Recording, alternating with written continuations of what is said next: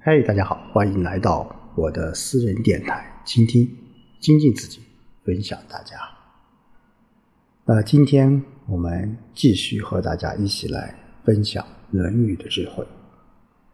那前面几节内容我们讲到了这个《论语》的前面两个篇章。那从今天开始，我们将进行第三篇章的学习，也就是八义篇。那八义啊，这个义，其实现在现代的人对这个字啊啊比较陌生。它主要是古代的这个奏乐的舞蹈，就是每行八人，称为一义。我们说天子可用八亿，也就是六十四个人，啊，其他的诸侯啊是六亿，那么大夫啊是四亿，等等等等，就是说这是古代奏乐的这种形式啊。所以说古代的这个你是呃诸侯，或者你是天子，这些礼数都属于相关的规定。好，我们来看第三篇章的第一小节。孔子谓季氏：“八佾舞于庭，是可忍也，孰不可忍也？”啊，这句话非常熟悉的，“是可忍也，孰不可忍也？”这在这里面，就孔子对当时的季氏啊，啊，季氏也是鲁国的，呃，非常重要的一个大臣吧，他既用礼乐的行为而发的。哎，就是在春秋的末期啊，那么社会处于动荡之中，他违背周礼、犯上作恶的事情是很多很多，比比皆是啊。那季氏用八佾舞于庭院，是典型的破坏周礼的行为，所以孔子大为愤慨，所以说出了“是可忍也，孰不可忍也”。啊就是孔子谈到季季孙氏说，他用天子才能用的八佾在庭院中奏乐舞蹈，这样的事都狠心做得出来，那还有什么事不能狠心做出来的呢？嗯，所以这里面啊，当然这个季孙氏啊是鲁国的三个家臣啊，有孟孙、中孙。和季孙，所以整个政权鲁国当时都掌握在这他们的手中，所以国君对他们也是无可奈何，啊，无可奈何。好，第二篇章，三家者以雍彻。子曰：“相为辟公，天子穆穆，习取于三家之堂。”嗯，这个呢，呃，跟我们上一个篇章说到了这个。啊，越礼犯上的举动，孔子表现的极为愤慨。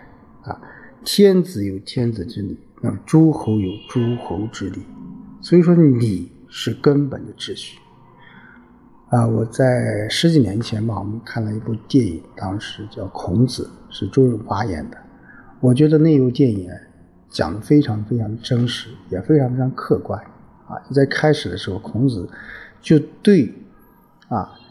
上述的一些情况啊，就对一些礼不遵守礼的一些啊诸侯或者是一些啊国家，提出了极大的这种愤慨。那天子，我们刚才讲有天子的礼，那你是天子，你应该遵从天子的礼；那你是诸侯，就应该遵从诸侯的礼。所以这样各守各的礼，这样这个秩序才能够什么稳定。所以，孔子的思想当中，礼是他政治思想当中非常重要的一个范畴，啊，是被孔子看得非常非常的敬、极重的，啊，极重的。那孟孙、叔孙和季孙，刚才我们讲，这是三家祭祖师啊，唱着《雍》这首歌来撤除祭品。孔子说，《雍》是说的。诸侯都来助祭天子，恭敬地主祭，怎么能用在三家大夫的庙堂之上呢？啊，所以孔子是引用了古代的这种诗说“相为辟公，天子穆穆”，啊，就意思是说，在中央天子奏雍的这支国乐的时候，是天子站在中央，辟公啊，就当时的诸侯是站在两边的，就站在天子的两边来拥护天子。然后天子目不暇视的从中间走过，这是十分庄庄严的事情啊！这因为天子是社稷的象征，孔子所处时代社会风气已经变坏了，所以说国家的精神和人文精神也渐渐的在消逝，所以孔子感到十分的痛心啊，十分的痛心。三指第三篇。第三小节，子曰：“人而不仁，如礼何？人而不仁，如乐何？”那礼和乐是制度文明，而仁则是人们内心的这种道德规范，是人文的基础。所以乐啊，它必须是反映人们的这种仁德啊。乐是表达人们思想情感的一种形式。那它在古代啊，它也是礼的一部分啊。我们说现代这个乐，我们啊，通常讲也就是我们的音乐啊。那音乐在古代当中，它是非常是礼非常重要的一个组成部分。就古代的很多一些重大的活动，都要用乐来起到一个啊仪式的这种作用。所以这里孔子指出，礼乐的核心与根本是仁。那没有仁德的人，你根本上谈不上礼乐的问题啊。所以孔子说，做人如果没有仁德，叫仁而不仁，如礼何？你怎么对待礼仪制度呢？你仁而不仁，如乐何？你做人如果没有仁德，你怎么对待音乐呢？啊，所以。在这三个小节，我们都看出来，就孔子啊，对这个礼、乐啊和这个义，其实都是具有非常啊精辟的一种论述的。这里面如以和如乐和，就是你怎么样对待这种反问句吧。好，第四小节。宁放问礼这个之本，子曰：“大哉问！礼与其舍也，宁俭；丧与其义也，定期。”这里面孔子继续在阐述礼的真义啊。宁放这个人呢，啊，他提出的问题啊，他说礼的根本是什么？当然，这个问题是非常非常大的。孔子。啊，其实他也没有明确的去说，但是孔子很啊很聪明啊，他回答也是非常智慧的，他不去空泛的去谈论礼的根本是什么，而是就现实中礼仪的奢华铺排和丧礼的仪式周全来发论。他怎么说？他说礼之根本不在于形式，而是在内心。治丧的核心是内心的哀痛，而不是仪式上的面面俱到。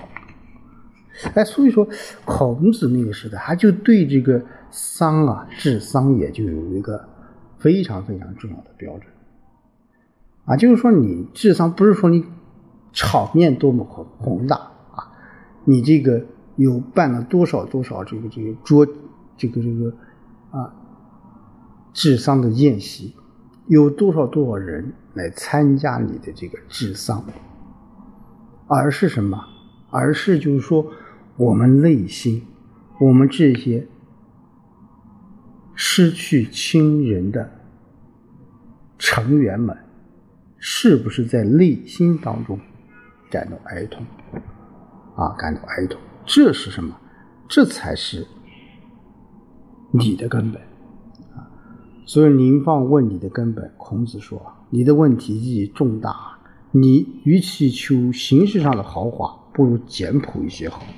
那治丧与其在仪式上面面俱到，还不如内心真正的悲痛啊，悲痛。好，第五小篇章，子曰：“夷狄之有君，不如诸夏之王也。”啊，之王啊，之无也啊，这个的无。就孔子这两句话，还是针对当时的华夏诸国那种破坏礼仪啊，君不君，臣不臣的这种伤时之语。呃，他说，边远地区有君主啊，不讲礼节，还不如中原没有君主啊，讲礼节呢。啊，这个夷狄啊，夷狄是在古代是用于指文化落后的这种边疆地区。啊，边疆地区在这里面，它是没有所谓礼乐教化啊。诸夏，诸夏也就是我们说是华夏文明区啊，华夏文明区。好，我们看第六小节：季氏履于泰山，子谓冉有曰：“如复能救于？”对曰：“不能。”子曰：“呜呼！曾为泰山。”不如临放乎？啊，那这是长小篇章，是孔子对当时季孙氏的借礼的行为进行抨击。啊，刚才我们说是可忍孰不可忍，在这里面他是问他的一个学生叫冉有啊，冉有当时是孔子的学生，他比孔子小了将近三十岁，二十九岁啊。冉有当时也是季氏门下来做事。啊，那祭祀要要去这个祭祀泰山，孔子对冉有说：“你不能阻止吗？”冉有回答说：“不能。”孔子说：“哎，难道说泰山之神还不如林放懂你吗？”啊，林放，你刚才我们上一节啊，林放在问你啊，说祭祀泰山在古代只有是天子或诸侯的专权，这是你的规定，而季孙氏只是鲁国的这个大夫。他竟然也是祭祀泰山，所以说这是违背礼的，是借礼的。孔子非常非常的生气，他就说：“那你作为他的门下，你没有难道没有去去阻止他吗？难道泰山之神还不如林放懂你吗？啊，就林放作为一个普通人，他都懂得问礼之根本，而你身居上位的季孙氏却不懂得循礼，啊，不懂得循礼。”他非常非常生气。好，第七小篇章，子曰：“君子无所争，必也射乎？既让而生，下而饮，其争也。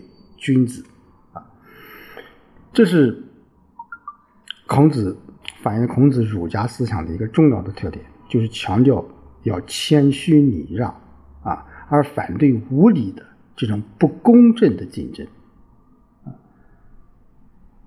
那。孔子在这里所说的“君子无所争”，这个争是争斗，而不是合理的竞争。合理的竞争是应该是有法则的，是有秩序的，这才是孔子所提倡的。啊，就孔子说，君子没有什么可与别人争的事情，如果有，一定是比射箭。那古代我们说这个。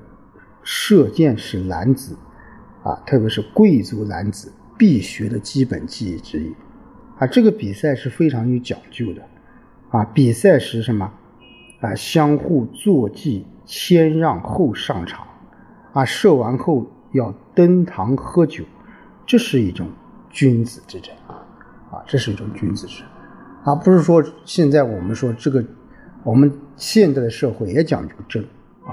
这种竞争有可能就是一种无序的，甚至是不合理的竞争。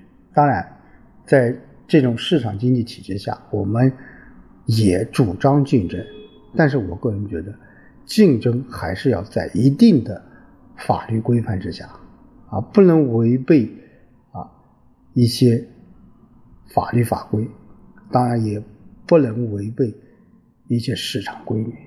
能只有这样的一种竞争，才是有序的竞争，才是合理的竞争，才能够通过合理竞争来促进整个社会经济的这种发展，啊，所以在这里面，孔子也提出来了，就是说，啊，这种孔子无所啊，就是君子无所争啊，这种争斗我们要什么啊？要是有秩序的啊，是有法则的啊，是有法则的。只有在这里面，这种竞争啊，才是有序的啊，才是有序的。好，呃，这集第三篇章前面七个啊小节，我们和大家说完了。那其实回过头来，这七个小节，其实最主要的还是孔子在讲究礼啊，礼的根本，或者说在那个时代，我们如何去施礼啊，如何去尊礼啊，如何在礼的规范之内去从事各种各样的活动。这是非常非常重要的，尤其在孔子那个时代。当然，我们现在这个时代不是说不需要礼，我们也要讲究礼，因为我们是一个啊拥有啊很长时间文明的啊是以儒家思想为基础的，在这个现代的社会，我们更加要推崇现代的礼啊，现代的乐。和现代的人的竞争。好，今天就和大家说到这里，我们下周再见。